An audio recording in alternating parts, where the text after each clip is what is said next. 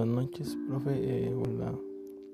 Aquí hablaremos en la materia de relaciones públicas sobre las etapas, que sería la planificación, ejecución y la evaluación. Que la planificación es el, el saber cómo se va a hacer el proyecto sobre el tema que se va a tratar, ver qué es lo que necesitamos para que salga de la manera correcta. La ejecución es ya teniendo todo eso, cómo se va a realizar para que todo salga como lo planeamos y la evaluación es, por último eh, hacer una encuesta de satisfacción para saber este si lo que hicimos estuvo bien y si llegó la idea como queríamos y si hay algunas fallas corregirlas. Las relaciones públicas se evalúan por controles de lectura y prácticas, que en este caso haremos la conferencia de prensa. También plantea varias propuestas que sean plataforma, estrategia, plan y programa. también hablaremos de los medios de comunicación y las agencias de relaciones públicas y cómo se relacionan entre sí, introduciendo el área del diseño de modas.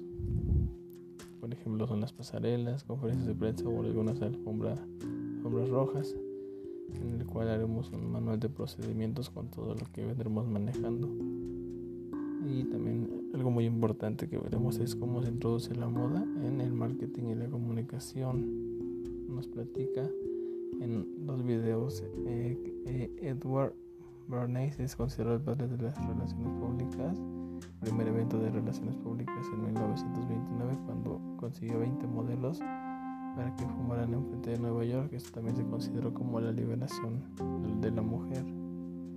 Hablaremos de la comunicación interna, analizaremos las redes sociales para ver cuál es la que mejor nos conviene para llegar a nuestro público y tener un mejor impacto. Para saber este igual en YouTube cuál es la aceptación de los proyectos y ver si estamos bien o hay que cambiar algo.